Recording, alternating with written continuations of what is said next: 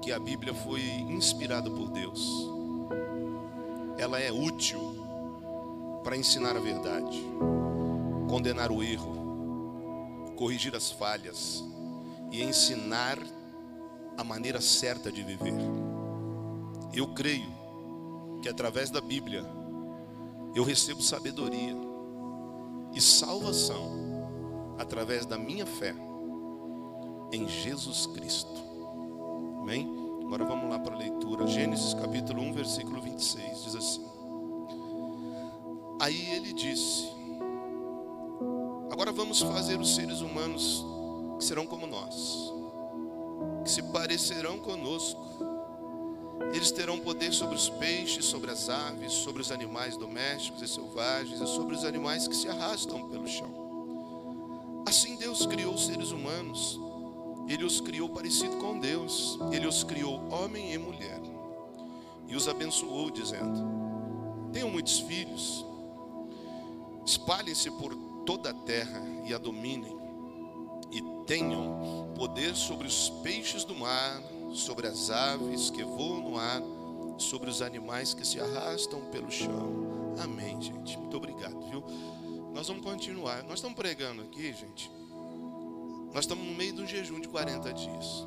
Tudo que você está vendo, esse negócio que eu falei da igreja, como nós é, entendemos que o evangelho deve ser, é tudo muito alicerçado com muita adoração, oração e jejum. Nós não jejuamos dois dias aqui. Nós achamos que isso é uma vergonha. Nós não jejuamos uma semana. Quando nós pegamos para jejuar, nós jejuamos 40 dias aqui.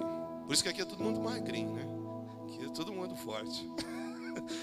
então, isso traz um, uma autoridade espiritual muito grande. E também uma sensibilidade para entender o que Deus quer. E todas as vezes que nós estamos no jejum, Deus só me dá a palavra de cura interior. Então nós entendemos com isso que a igreja estava um pouco doente. Eu não digo essa igreja, mas a igreja universal. E a gente começa a entender, e os olhos vão sendo abertos, e nós vamos tendo resposta para muita coisa. Entendendo que o problema não era espiritual. Porque da igreja que eu vim, tudo, tudo era demônio. A igreja que eu vim, eh, todo mundo queria pôr a mão na cabeça da gente, mas eu estou dentro da igreja, eu não, estou demoniado. Então tudo era. Então nós entendemos que Deus ele criou o homem em três partes: corpo, espírito e alma. O corpo é, é a matéria, o corpo é o que nos liga a esse mundo físico. Veio do pó, vai tornar o pó. É a casa de Deus, é a casa do Espírito Santo. O Espírito Deus deu para que nós nos ligássemos com Deus. O Espírito é responsável pela fé. O Espírito é responsável pelas coisas que nos liga com o invisível, que nos liga com Deus.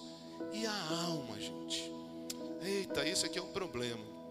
A alma é responsável pelos sentimentos, emoções, vontade, inteligência, consciência e inconsciência.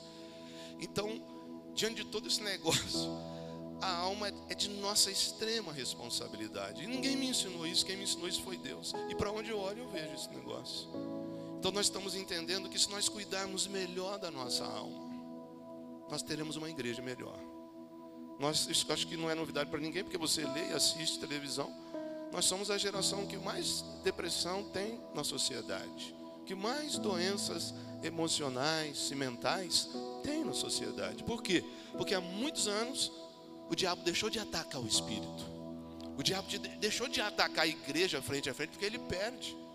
Quando, ele, quando a igreja começou, o diabo atacava a igreja assim, com espada mesmo. Vamos matar os crentes, vamos matar. Mas quanto mais ele matava os crentes nas arenas romanas, no outro dia mais crente aparecia. Parece que aquele sangue lá era, um, era, era uma semente de, de, cristão. Então ele parou de, de, de atacar de frente e começou a atacar no emocional.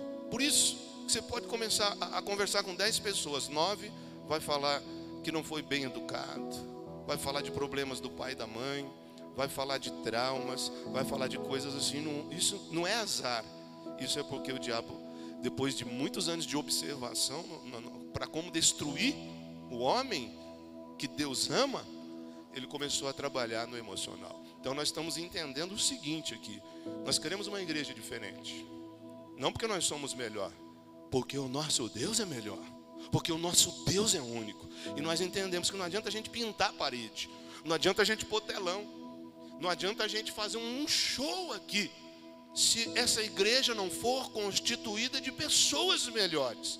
Não adianta. Por isso que nós tomamos conta, nós disciplinamos os, peca os pecadores.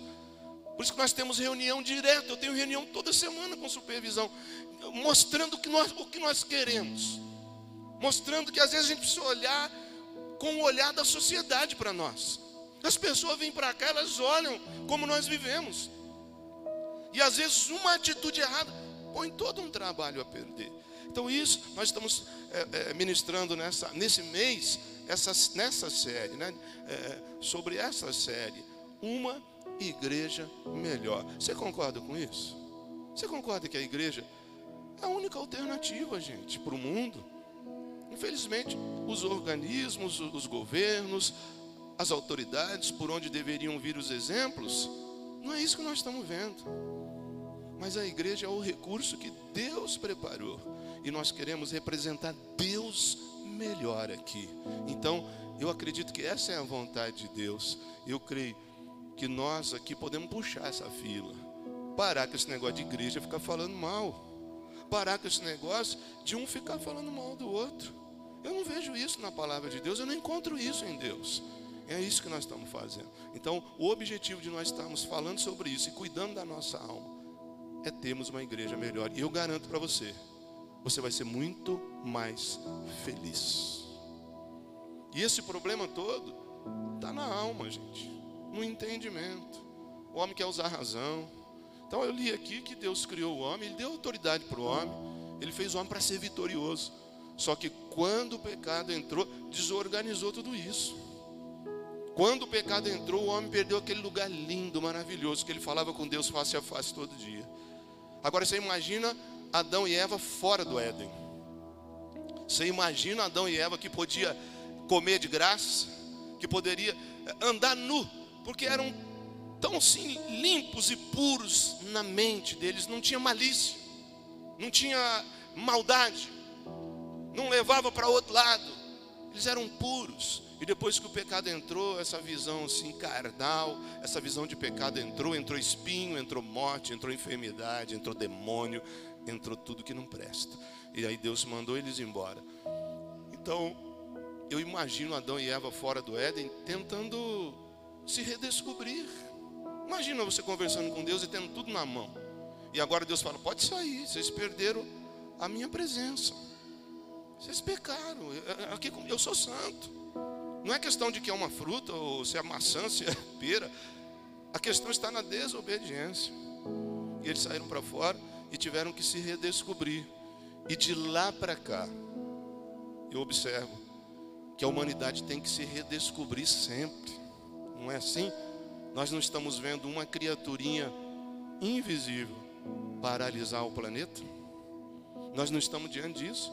Que um vírus que não se pode ver a olho nu, parou tudo.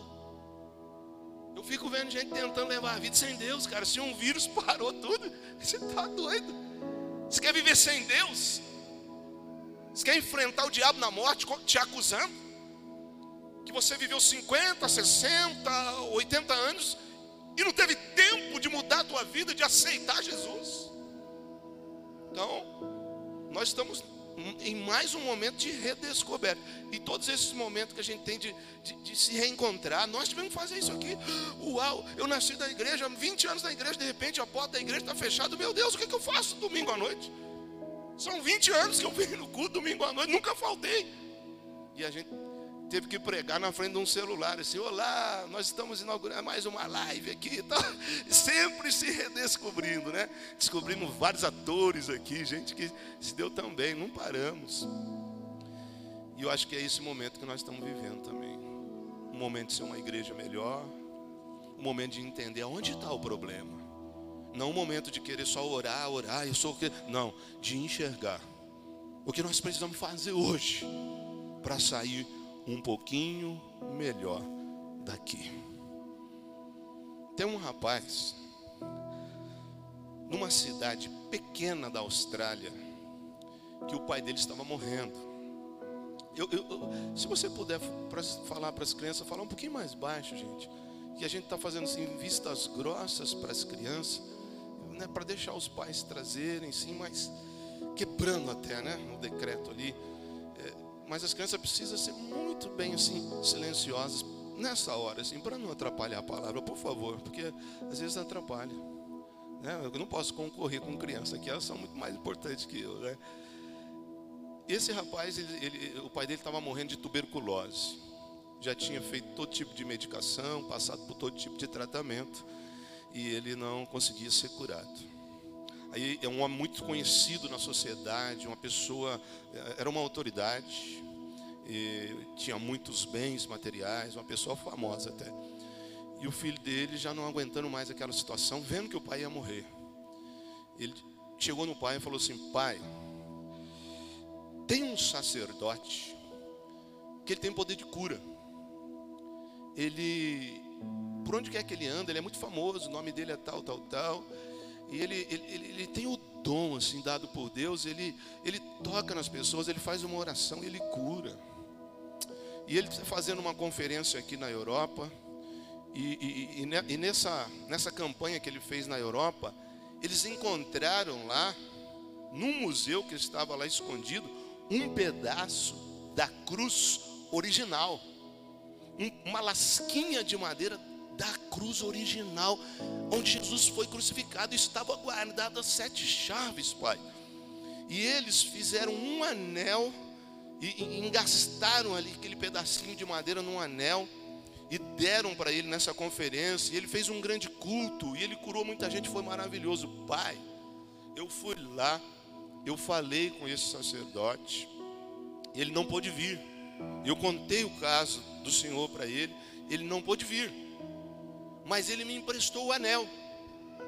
Ele me emprestou esse anel porque esse anel ele tem um poder de cura espetacular. Esse anel é milagroso. E esse anel está aqui comigo. Ele me emprestou para que o Senhor venha ser curado hoje. E eu vou ter que devolver esse anel para ele amanhã. E o filho tirou o anel assim. O pai, quando viu assim, encheu o olho de lágrima.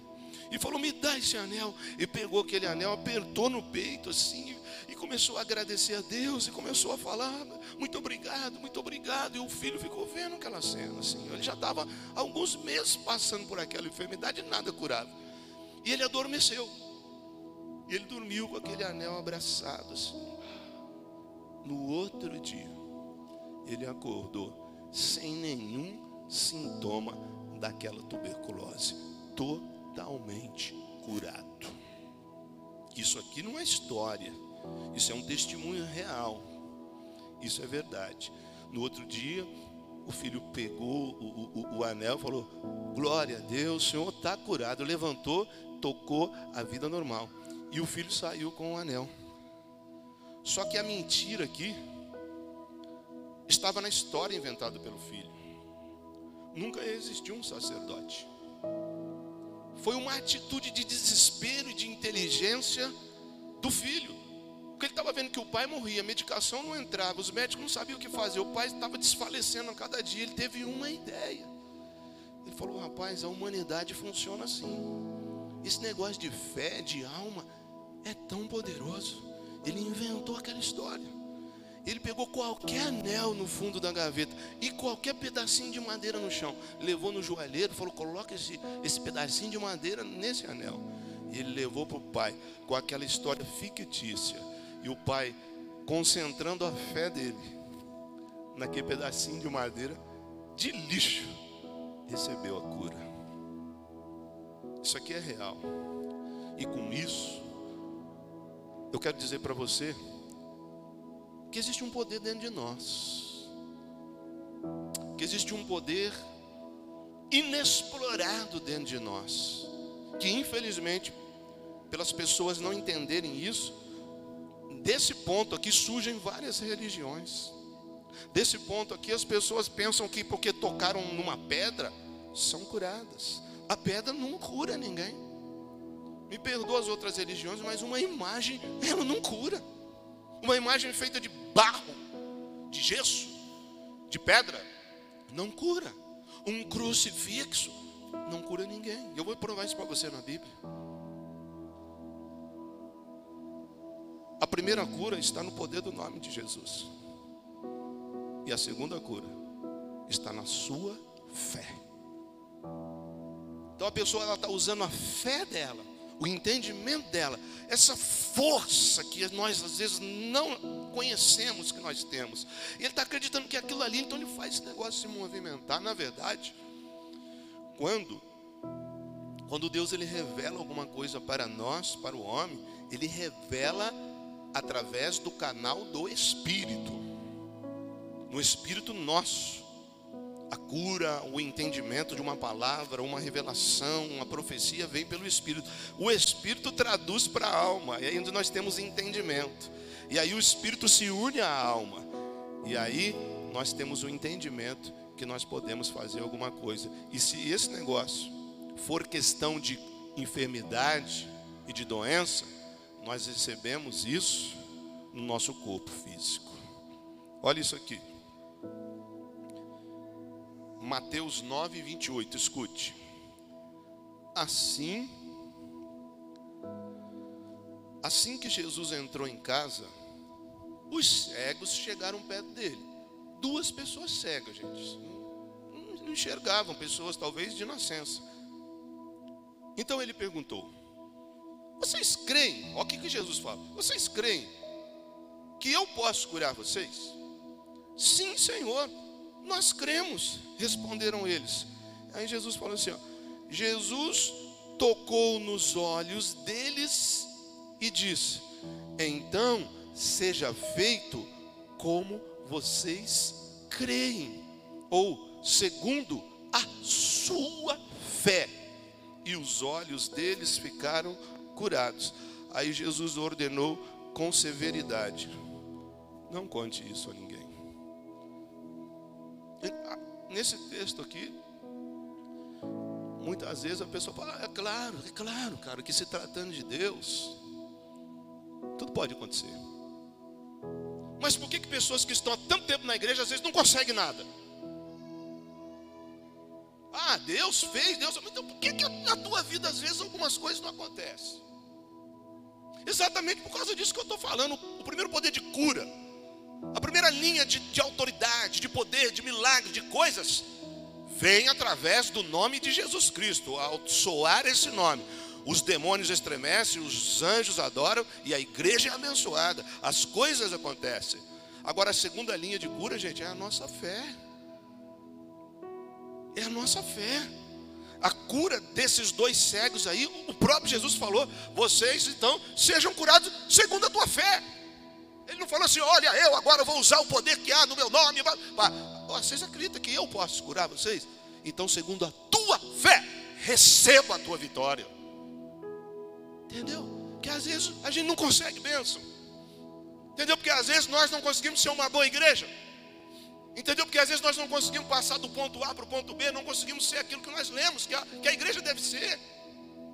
Porque nós temos um problema dentro de nós. Às vezes nós estamos aqui, hora, hora, hora, mas nem nós acreditamos. Eu já tive aqui é, o desprazer de ver gente de mais de 10 anos da igreja, para hora aí. Eu não, eu não. Por que, que a pessoa faz uma coisa dessa? Porque ela crê na oração dela. Entende? Primeira linha é Deus. Mas ele precisa de alguém que acredita. Ele precisa de alguém que esquece traumas, que esquece a igreja antiga, que esquece o que você passou dentro da igreja e que comece a viver um momento diferente, um momento melhor. É assim. Agora, Jesus ele fala assim, ó, para receber o cura, eles começaram a ver, nossa, estamos curados, obrigado, Jesus. Aí Jesus fala assim, ó, vai, mas não conta nada para ninguém. Sabe o que, que Jesus está dizendo para eles? Olha, é, na verdade ele não está querendo dizer isso aqui, não conta nada para ninguém. Ele está dizendo assim: não discute com as pessoas a respeito do que você acabou de receber. Por quê? Num diálogo com gente incrédulo, a crítica deles, ou qualquer questão que eles puserem, pode gerar dúvida no teu coração e você perder a bênção que acabou de receber. Aqui está o grande problema. Você sabia que Deus quer mudar a tua vida hoje? Você sabia que Deus pode fazer tanta coisa na tua vida hoje? Você sabia que você não precisa de, de 50 cultos para receber uma vitória? Você sabia que, que alguém mais interessado em que você saia daqui hoje curado, curado, liberta, liberto, é Deus. E Ele pode fazer qualquer coisa, e às vezes não consegue fazer, porque você mesmo não acredita. Ele falou assim: cuidado, porque, porque a dúvida ela, ela anula o milagre. Não discute com isso, não fala disso para ninguém, por quê? Porque você vai, porque milagre não tem explicação. Porque a bênção de Deus não, não tem explicação. E se você parar para ficar tentando explicar isso, a dúvida dos outros pode entrar na tua vida e você perder. Lembra de Zacarias, pai de João Batista? Eu já preguei isso aqui. O cara é, velho, hum, da idade da Solange, 98 anos, 98 anos, dentro da igreja, orando, sacerdote, orando, orando por, por Israel, orando pelo povo, mas orando para ter um filho. Que a mulher dele tinha problema, não podia ter filho, né? 98 não sei o que ia fazer, né? Mas ele estava orando. É, de vez em quando acho que fazia um cursinho. Mas estava orando. E daí? De repente apareceu um anjo. E o anjo falou: Ô Zacarias, tua oração foi ouvida, meu irmão. Ó, eu estou descendo direto de Deus, eu sou Gabriel, e o Senhor está me dando aqui, mandando te dizer que a tua esposa vai ter um filho, e ele vai chamar João Batista, papapá, papapá. Aí o cara fala assim: Eu não acredito. Será, Gabriel? Gabriel falou: O que? Zacarias, você é o pastor aqui. Você é sacerdote. Você não bebe. Você não fuma. Você mora dentro da igreja.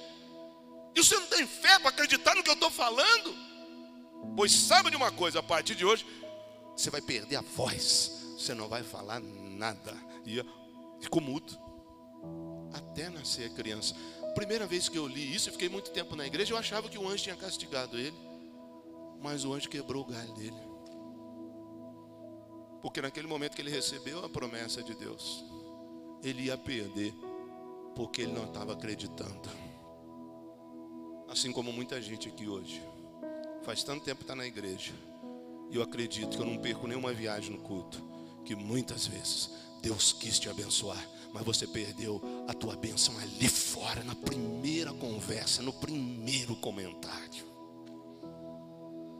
O anjo não castigou ele, não. O cara está lá na igreja, eu vim para isso. Eu estou vivendo para isso. E chegou o momento da bênção, cara. Será que Deus pode fazer isso? o anjo falou: Xiu, acabou para você. Diferente de Maria, mesma situação. Que? Eu vou gerar uma criança sem ter contato com o homem? Eu acho que o anjo ali já também, né? Hum, meu Deus do céu, vai ser igual Zacarias. Também vai, vou ter que tirar a voz dela para ela não falar nada. Aí Maria se ajoelhou e falou assim: Ó oh, Gabriel, Fala para o Senhor, seja feita conforme a vontade dele. Eis aqui a tua serva, faz conforme a tua vontade. O anjo falou: Aí sim. Você entende como você recebe a bênção de Deus? E esse problema está na nossa alma, cara.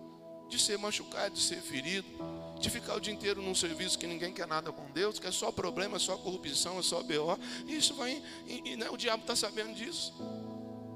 Mas eu queria que você mudasse teu jeito de pensar e fosse como a Bíblia está dizendo, olha aí. Ó. Jesus, quando ele ressuscitou a filha de Jairo, é a mesma situação.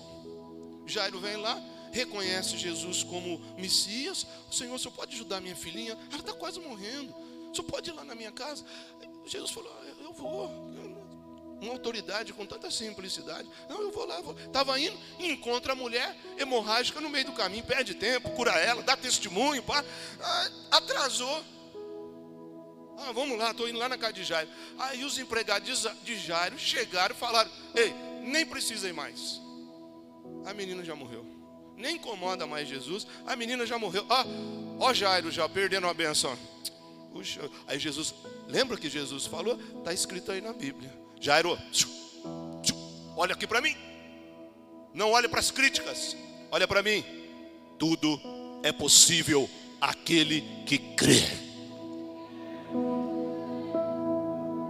Aí já ainda tem uma esperança. Comigo a esperança nasce toda manhã, todo dia, todo culto, todo domingo, toda hora. Não desista, não desista, não desista. Deus vai te abençoar. Ele é bom nisso. E lá chegando, ele sabendo que alguém vai atrapalhar, ele chega lá um monte de gente chorando já, caçoando dele. A menina já morreu.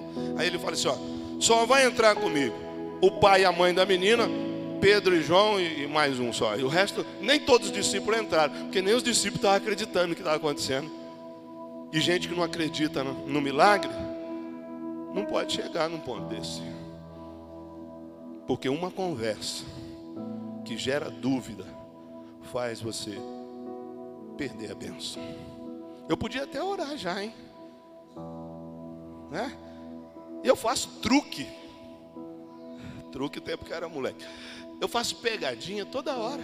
Eu chego assim, às vezes a gente sabe de um caso que a, que a irmã está passando por um momento difícil, assim. E eu chego assim, nossa irmã, como você está linda! Como você. Imagina, o pastor está desviando. Não é, cara. É para a pessoa entender, cara, que ela precisa ser melhor. É para a pessoa entender. E, e tem, na igreja, gente, na igreja, a pessoa não está acostumada a receber elogio. É igual aquela pessoa, às vezes você, compra um carro, você compra uma roupa, você, você, muda um pouquinho, você pinta a fachada da tua casa. É, tá ficando rico, hein? Que rico o quê? Tá amarrado. Que que é isso? Eu estou correndo atrás. Sabe, gente? A gente perde a bênção porque não está acostumado. Mas a partir de hoje, você vai falar assim: ó, todo mundo que falar que eu estou rico, eu estou mesmo. É amém. Eu já sou rico mesmo. Eu sou rico mesmo. Eu não tenho muita coisa, mas o meu pai é dono do ouro e da prata e ele vai me dar. Ele vai me dar. Eita! Oh! Ai, meu Deus. Quanta coisa. Por isso que eu vejo o, eu vejo o Diego assim, a barriguinha dele assim, tava, bracei ele hoje, né? O meu braço nem conseguiu encostar, né? Alguém já falou, ei pastor, não dá não, né? Foi o Cleito, né? Que falou, não dá não, né? Aí eu falei assim, dá, cara, é barriga de tanquinho, cara. Sabe? A gente precisa falar coisa boa para as pessoas. Porque quando você começa a lançar coisas boas, um negócio bom começa a aparecer na tua vida. Todo mundo que tem história ruim, cara. Olha, esse tempo todo de igreja aí, até hoje, eu não vi ninguém chegar assim, ah, pastor, eu tive uma infância maravilhosa. Meu pai me ensinou, meu pai abençoou, colocou a mão na minha cabeça igual o judeu, me levou para a escola dominical. Meu pai todo dia punha a mão na minha cabeça, profetizava a na minha vida, orava, fiz culto em casa. Não, é difícil, cara. A história que o pai largou da mãe, a história é, que o pai foi muito duro. A história é que não teve palavra de afirmação. A história é que é isso que nós vivemos assim, ó. que aprendeu beber em casa, que aprendeu pornografia em casa. Mas nós não temos mais tempo de pensar nisso, gente. Nós precisamos andar conforme Deus quer e começar a reeditar a nossa memória e começar a dizer assim, ó, nós somos vitoriosos, cara. Se tem um povo que Deus, na primeira mão, vai abençoar, é a igreja. A igreja precisa ser. Quando nós começamos a fazer isso, aquilo, tudo começou a mudar.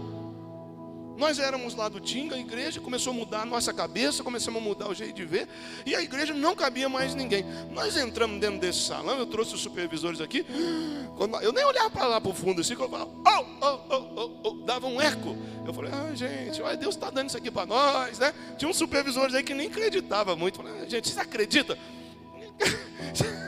Você acredita que num culto como domingo, nós tivemos que fechar a porta para não entrar mais gente? Que Deus vai encher isso aqui?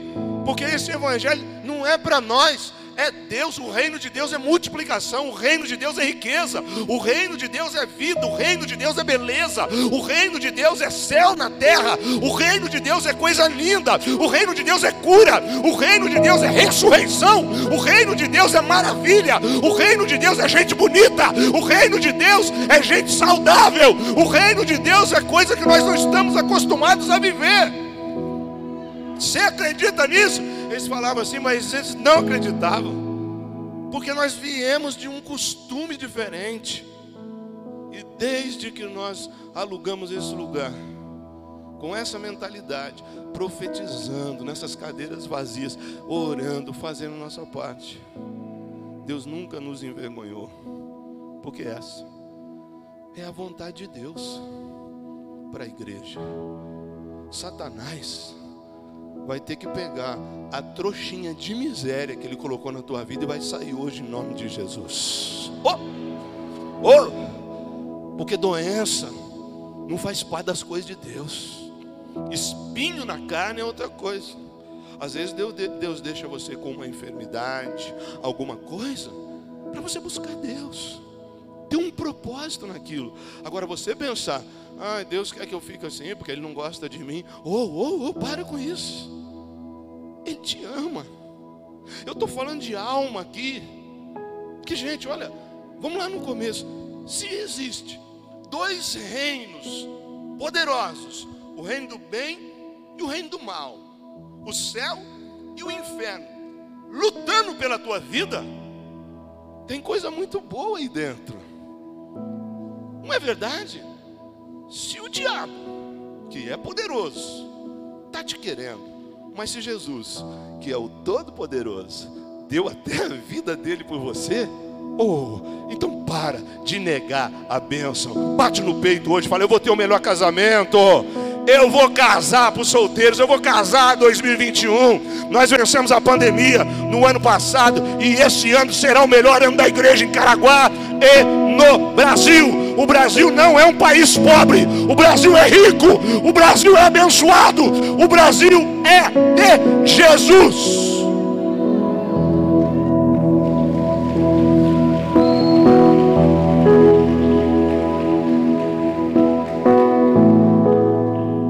Eu não posso pensar de outra forma.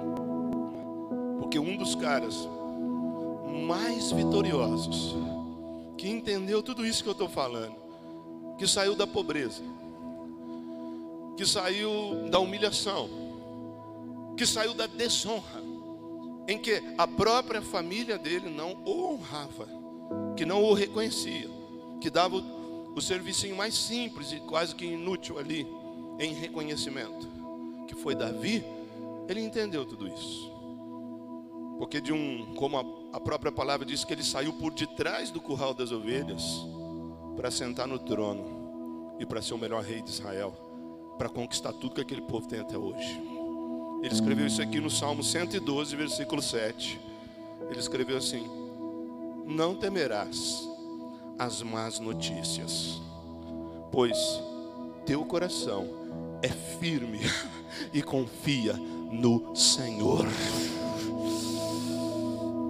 Não é para você ler o salmo inteiro, só isso aqui já Deus já fala com você não temerás as más notícias. E pelo menos na minha existência, eu passo agora, na minha geração, pelo momento de maior é, é, é, quantidade de más notícias. Né? Principalmente quem assiste só a Rede Globo, é só isso.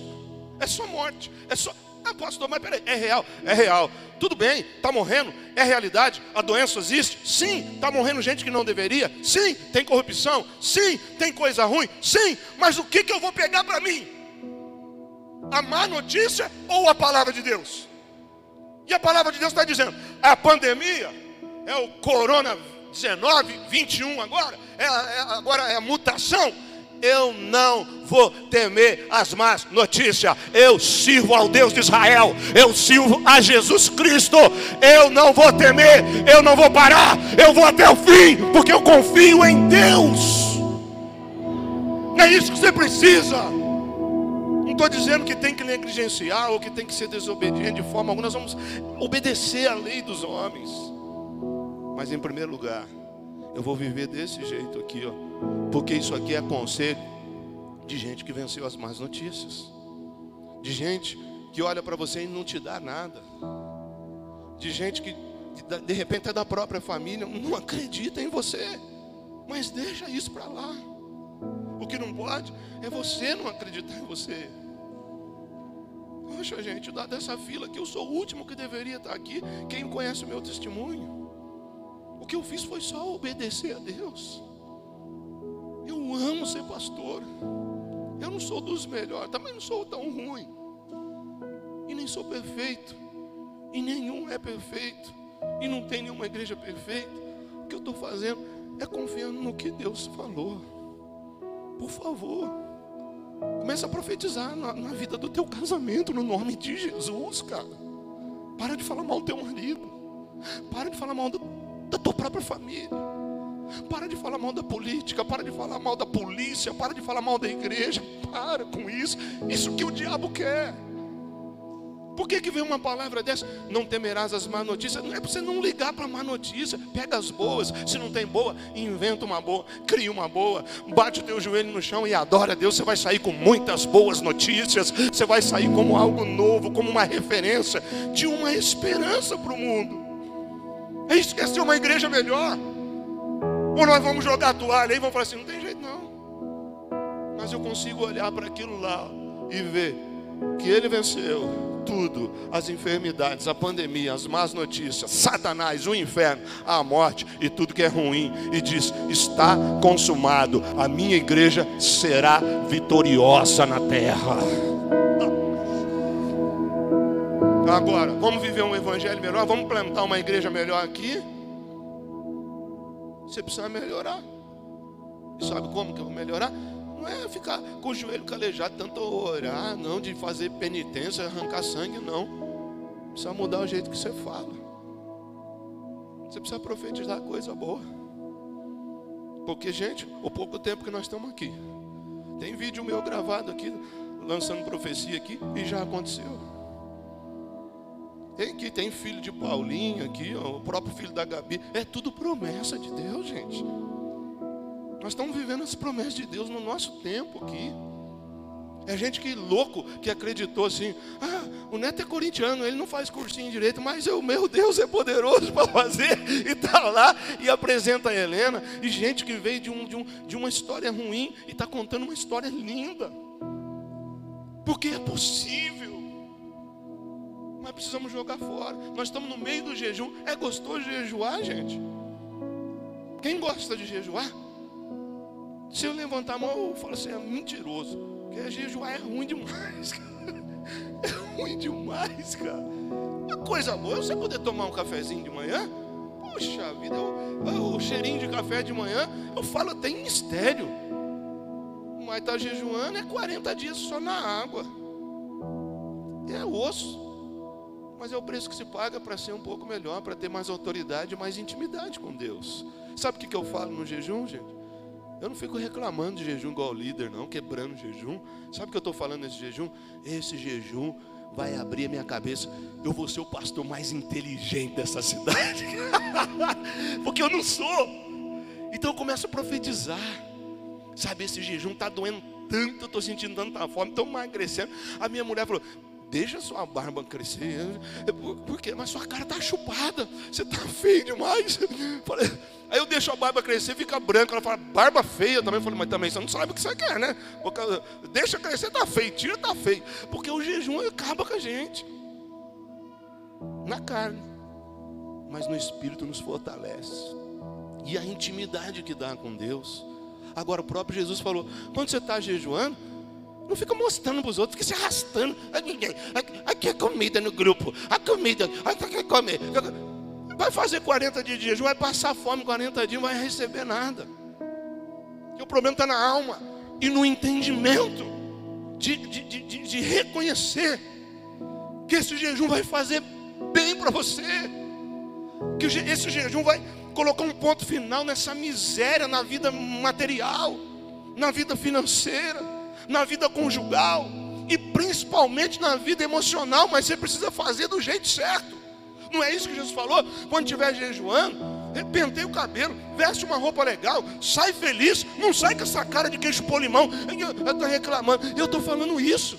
Esse jejum será o melhor jejum da, da, da história da igreja em Caraguá. Esse jejum está doendo, mas esse, ah, rapaz, essa dor vai gerar vidas para Jesus. Esse jejum vai deixar os líderes aí soltando fogo. Nós vamos ter os melhores líderes do, do estado de São Paulo. Nós vamos conseguir, nós estamos plantando, nós estamos fazendo, nós estamos obedecendo o que Jesus mandou.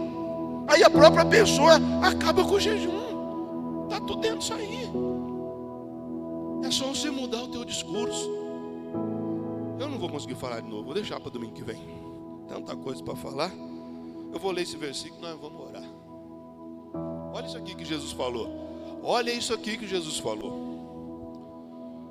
Por isso, eu afirmo a vocês: quando vocês orarem e pedirem alguma coisa, creiam que já a receberam, e assim tudo lhes será dado.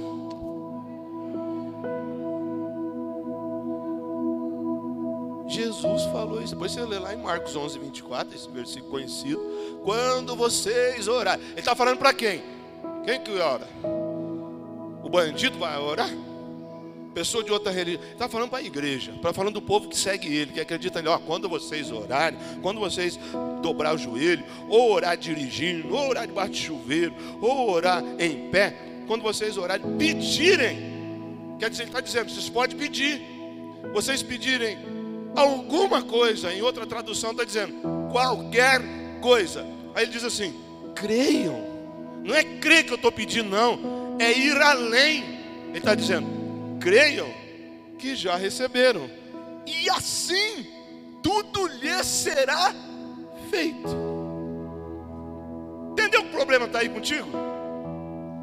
Aquilo que eu falei desde o começo. Se tem alguém interessado em te curar, em te abençoar, em abrir as portas para você hoje, esse alguém é o teu Pai, é o teu Pai Celestial, é Deus. Mas nem a nossa oração entra. Tem gente que ora chorando. E não é de adorar, não, sei lá no que é, de raiva, de. Então não responde, não. Tua oração está assim. Quando você ora, você ora assim naquela atitude de certeza de que vai receber, ou melhor, de que já recebeu, ou você ora daquele jeito, ai Senhor, ai, se o Senhor lembrar de mim, se o Senhor é se o Senhor tiver poder para isso, se o Senhor, Ave Maria, ai não sei o quê, é, não, mas você, você, isso daí, cara, não chega mais nem ali na porta. Ele está dizendo para você, falar assim, ó, Senhor, sabe aquele negócio lá? Muito obrigado. Eu não estou vendo nada, mas vou levantar aqui e vou te dar um, um glória a Deus bem grande assim, ó como se já a, conta vai estar lá, eu vou passar o cartão, vai estar lá. E se não for amanhã, vai ser depois. Mas eu acredito na tua palavra. Eu vou agir como se esse negócio já tivesse sido realizado. Faz isso na tua vida. Nós vamos ver. Você está mentindo. Faz isso na tua vida. Você que tem pendência aí no, no, no jurídica, processo. Você que tem enfermidade que não cura. Faz isso aí e depois você volta. Porque isso aqui que Jesus está falando é uma técnica. Isso que ele está falando aqui é uma técnica. É, isso aqui não é oração, não. Ele está dizendo, ele está ensinando aqui um jeito, uma chave que você chega lá e vira ela, ao invés de ficar colocando a culpa nos outros. É você que fala, é você. É, você quer receber uma oração com um problema que você tem de um líder, de alguém que vem e fala: Ah, Senhor, esse cara é pecador, fez tudo errado, então o dia. Não, cara, é gostoso quando você pede uma oração, a pessoa chega com fé. Senhor, já te agradeço por essa cura. Eu já te agradeço. Que esse cara aqui que está fumando, que está usando droga, tudo, ele já está liberto para a glória do teu nome, porque é assim que eu oro. Ele está na igreja, ele está tratando é com Deus que deu essa ordem. Por que eu não acho assim, gente? Pandemia desemprego, dificuldade, está aqui o desenho ideal para você fazer essa oração. E que tal? Se todo mundo aqui começar a orar pelas pendências que tem dessa forma, rapaz, eu quero ver Satanás saindo desses lugares aí que há anos está impedindo a tua bênção, e você fica pondo a culpa em igreja, muda de igreja, o problema está na tua mente, porque você tem que orar, nós temos que orar, como se o fato já estivesse resolvido. É assim que ora, é assim, eu vou terminar aqui agora, gente. Tanta coisa boa, eu vou deixar tudo para domingo que vem agora, para vocês voltar domingo que vem. Olha só, isso aqui é bom demais. Vou falar não. Eu vou falar isso aqui não. Tem um remédio. Vixe, só domingo que vem agora por causa do horário. Que eu acho que nós já falamos demais e não é pelo muito falar. Vamos cuidar da nossa alma daqui. Você concorda comigo que nós podemos ser uma igreja melhor? Não é porque nós somos mais bonitos. Isso aqui nós somos mesmo. Nem precisa ficar aí passando na passarela. Não é porque nós oramos mais bonito, porque a nossa teologia não é nada disso. Porque Deus gosta mais de. Não. É porque nós estamos confiando no que Deus falou e Ele ama isso. Deus não opera na dúvida. Deus não opera no julgamento precipitado. Deus não opera na crítica. Deus opera na fé. Quando você crê. Quando você hoje que está para baixo, dia 28 de fevereiro, o último dia desse mês, vai receber uma oração agora vai falar, ó, eu vou largar toda a minha minha cafajestice aqui hoje. Eu vou largar minha mentira aqui hoje. Eu não vou dar tempo para Deus não. Mas amanhã, o primeiro dia do terceiro mês do ano de 21, eu vou viver uma nova vida. As pessoas vão olhar para mim e elas vão ver fé na minha vida. Ainda mais se você for um líder. As pessoas vão olhar para mim, elas vão pedir oração.